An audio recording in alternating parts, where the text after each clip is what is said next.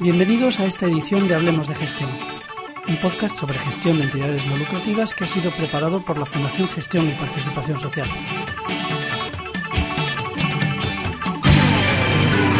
Hoy ofrecemos la segunda mitad de la conversación con Antonio Rivas de Redinamo dedicada a los resultados en el modelo de calidad de FQM.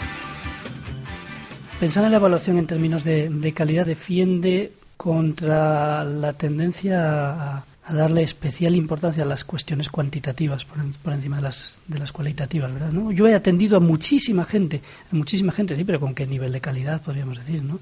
En fin, no se trata solo de medir aquí han entrado o por aquí han pasado tantísimas personas, sino eh, aquello que han recibido, qué características tenía.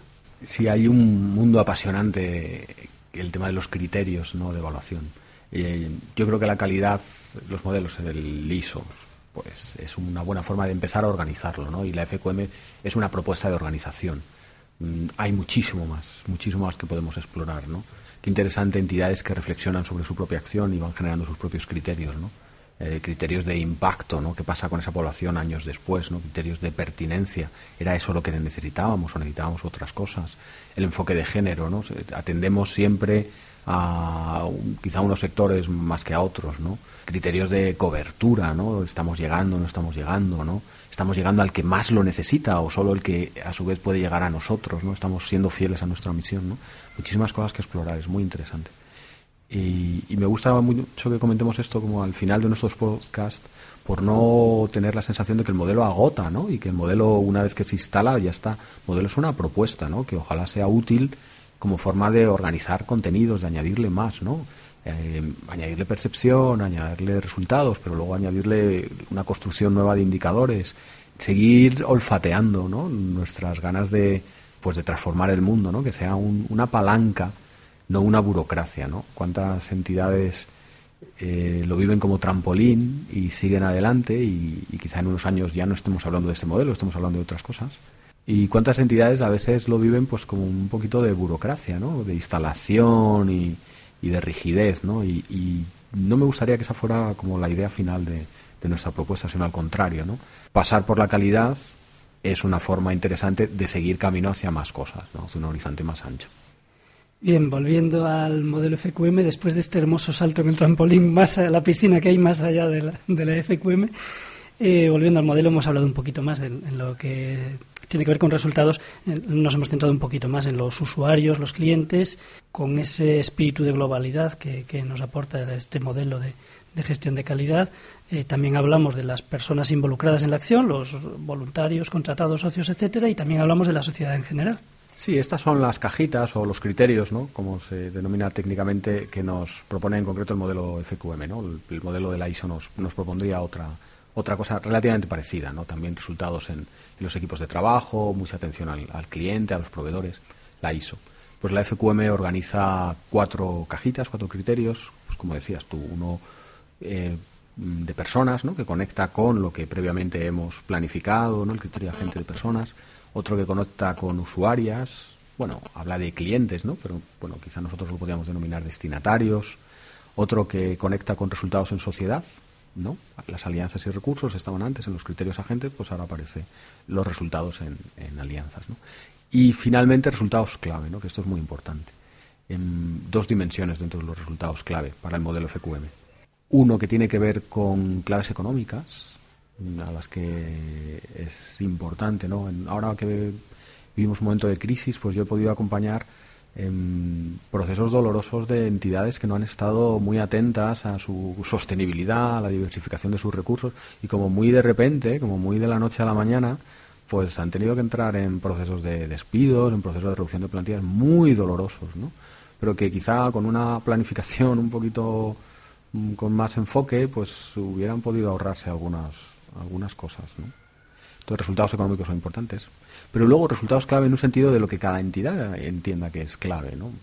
Puede ser muy clave el despliegue en el territorio, puede ser muy clave la diversificación económica, puede ser muy clave la incidencia política, eh, puede ser muy clave la innovación, puede ser muy clave el ser fiel a una tradición, no sé, puede ser muy clave lo que cada uno decida, ¿no? que es muy clave. Eso también hay que seguirle la pista, medirlo y rendir cuentas.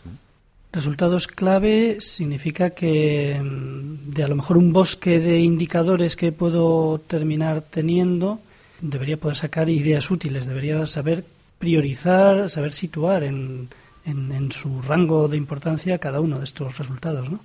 Sí, hay una herramienta muy clásica, muy conocida, muy, de muy fácil acceso en Internet, muchas posibilidades, que es lo que se denomina el cuadro de mando. En el fondo todos estamos muy acostumbrados a cuadros de mando, ¿no? El ejemplo clásico de uno se sube a un coche, enciende el coche y el propio mm, salpicadero te va dando información, ¿no? Sobre si tienes gasolina o no tienes gasolina, la temperatura del motor, em, la batería funciona o no funciona. Bueno, depende de lo complejo que sea el coche de cada uno, pues le dará hasta la presión de las ruedas, quizá, quién sabe. Con ese cuadro de mando uno decide si tiene posibilidades de llegar a la siguiente gasolinera, va a recoger a los niños o, puede emprender un viaje de vacaciones, ¿no? Y eso es alguna cosa a la que estamos muy acostumbrados, ¿no? Entonces, es muy interesante llegar el lunes o el día en que uno llega a su entidad, encender su ordenador y tener esta visión de cuadro de mando de si la entidad camina, eh, tiene gasolina, tiene la temperatura adecuada, existe la presión adecuada, estamos sobrepasados o muy bajitos, para ver si llegamos al viernes, ¿no? Y lo digo literalmente, porque es que yo he visto entidades que el lunes funcionaban y el viernes cerraban y despedían a 23 trabajadores, literal, ¿no? Una cosa espectacular, ¿no? Entonces, no es demasiado complejo dentro de este bosque que, que tú mencionas, precisamente porque a veces nos intoxicamos, ¿no? Y nos infoxicamos, ¿no? Tanta información, pues nos intoxica, que no tenemos una buena herramienta para discriminar, ¿no? Probablemente mi coche tenga muchísimos indicadores, ¿no? Pero yo no necesito saberlo todo, pero necesito algunos clave, ¿no? Necesito saber la gasolina, necesito saber la batería. Bueno, en mi entidad, un pequeño proceso de reflexión me diría, pues quizá necesito saber la liquidez, necesito saber la captación de fondos, necesito saber el desempeño, algunas claves de equipo, mm, algunas claves de relaciones con el entorno, de alianzas, etcétera, etcétera, para saber si, si sigo caminando o antes de quedarme sin gasolina, tomar decisiones. ¿no? El problema es quedarse tirado en la carretera con el coste que eso tiene humano para los propios equipos y, por supuesto, para, los propios destinatarios. ¿no? Sí, un cuadro integral de mando es una herramienta interesantísima. Eh, atemoriza un poco crearla porque bueno, es, una, es una selección, una colección de indicadores eh, para poder verlos todos en, eh, de un vistazo en un, único, en un único cuadro. Claro, te obliga a mojarte, a definirte qué indicadores tienen más relevancia para ti o no y ponderarlos de alguna manera también, porque claro, no es lo mismo algo que me está midiendo un resultado muy a corto plazo de algo que me está midiendo algo a, a lo que quiero tender a un, plazo mayor. Eh, no es lo mismo lo que está meramente en el plano en el plano económico que lo que está en, en un terreno de, otro tipo de cosas que conseguimos. ¿no? Obliga a mojarse. Eh, esa reflexión siempre siempre es positiva, ¿no? Siempre obliga a crecer. Claro, y, esto me trae pues al título de estos contenidos que estamos trabajando, ¿no? que es hablemos de gestión. ¿no? Gestionar es eh, mojarse, mm, explorar tus propias capacidades, las propias capacidades de tu entidad, em, anticipar en alguna medida el futuro o planear algunas hojas de ruta, que luego uno se sale y uno patina y esperemos que uno no se estrelle, ¿no? Pero sin sin una predicción de futuro no hay una verdadera noción de si vamos bien o mal. Como cualquier cosa nos sirve o no, o no nos sirve. Entonces no hay, no hay verdaderamente una un sentido de dirección, ¿no? ni un sentido de impulso, ¿no? ni un sentido de poder ir más allá, porque en el fondo uno no sabe si está llegando o no está llegando. ¿no? Entonces, la gestión es algo más que, que la pura mecánica de los datos, ¿no? es tomar decisiones con datos, es anticipar el futuro es tener predicciones para luego poder ir o no ir, reaccionar o no reaccionar, ¿no? Y, creo que ahora en tiempos de crisis más, más importantes que nunca, porque yo creo que en tiempos de abundancia, pues quieras que no, uno dormía debajo de los árboles y caía la fruta, ¿no? Poco más o menos, ¿no? Sin exagerar. Era muy fácil tener buenos resultados, era muy fácil sobrevivir, pues porque había mucha abundancia en el entorno, ¿no? Pero ahora es tiempo de, de no abundancia, es tiempo de vacas flacas, ¿no? Entonces toca prestarle más atención a, los temas de gestión quizá que nunca. No solo con un ánimo de ahorrar. Muchas veces ahorrar, o sea, un taxista no puede ahorrar en gasolina. Tendrá que invertir de distintas maneras, gestionar de distintas maneras, ¿no? Yo creo que un gestor no es un ahorrador, ¿no? Que va, que no solo va apagando las luces por los despachos detrás de los equipos ¿no? y regañándoles, ¿no? que ese es un, concepto un poco del siglo pasado, ¿no? el siglo XX. ¿no? Un gestor ahora es una persona que, y quizás siempre, no ahora, ¿no?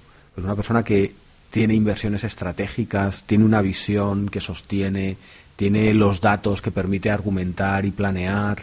Em, es mucho más que, una atención a, datos burocráticos, ¿no? Es, es a un latido, ¿no? Son un latido, pero que tiene datos, ¿no? Y que, puede tomar decisiones, ¿no?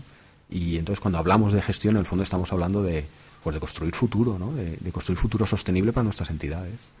Por lo menos un buen gestor, ¿no? Que, tiene que integrar, eh, bueno, pues características de líder, las que ah, atribuimos a un buen liderazgo. Y en procesos cíclicos, aprender y mejorar. Aquí ya cerramos un poquito, hemos hecho el recorrido por la, por la gestión de calidad. Al final, ciclos, eh, reflexionar, medir, sacar conclusiones, modificar el sistema, mejorar, aprender de lo que de, estas crisis, ¿no? de, las dificultades, de lo que no ha salido bien, de lo que ha salido bien y mantener en el tiempo sosteniblemente la parte buena, mm, mejorándolo de aquello que hemos hecho.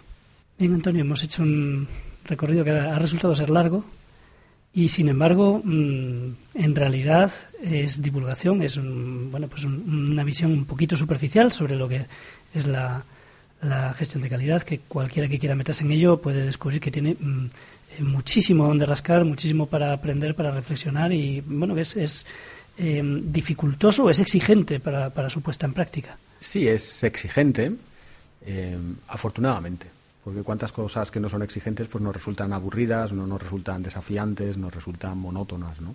Entonces yo creo que lo exigente pues también es un valor muy interesante para trabajar en lo social, ¿no? Porque mm, pues trabajar por la transformación social sería exigente, ¿no? Si no estaríamos dedicados a cosas pues que, que no fueran tan exigentes, ¿no? Exigente y satisfactorio, ¿no? Y, y como decíamos antes, ¿no? Ojalá relanzador, no es un lugar al que se llega ni mucho menos, eh, es un ciclo, pero un ciclo en espiral, ¿no? donde bueno, hay avances, hay retrocesos, pero hay una noción general de, de estar descubriendo nuevos territorios. Tampoco es una noción lineal de A, B, C, D, ¿no? quizá una noción orgánica, ¿no? pues A, J, 4, epsilon, pero un, un desarrollo orgánico y, y, ojalá siempre conectado a una idea de explorar. ¿no? y explorar al servicio de la promoción de los derechos de la gente que, que nos da sentido a nuestra tarea que es yo creo que una de las claves que, nos puede diferenciar de, otros sectores. Muy bien, Antonio, pues muchas gracias por esta labor de guía en la exploración que, has realizado durante toda esta serie de, de grabaciones. Hasta aquí esta edición de Hablemos de Gestión. Confiamos en que haya sido de tu interés. Si queréis hacernos llegar algún comentario, mm, podéis hacerlo al, blog en que está situado esta grabación, en asociaciones.org barra Hablemos de Gestión o a través de la cuenta de correo hablemos arroba asociaciones.org. Antonio, muchas gracias y nos veremos en algún próximo podcast. Pues hasta siempre.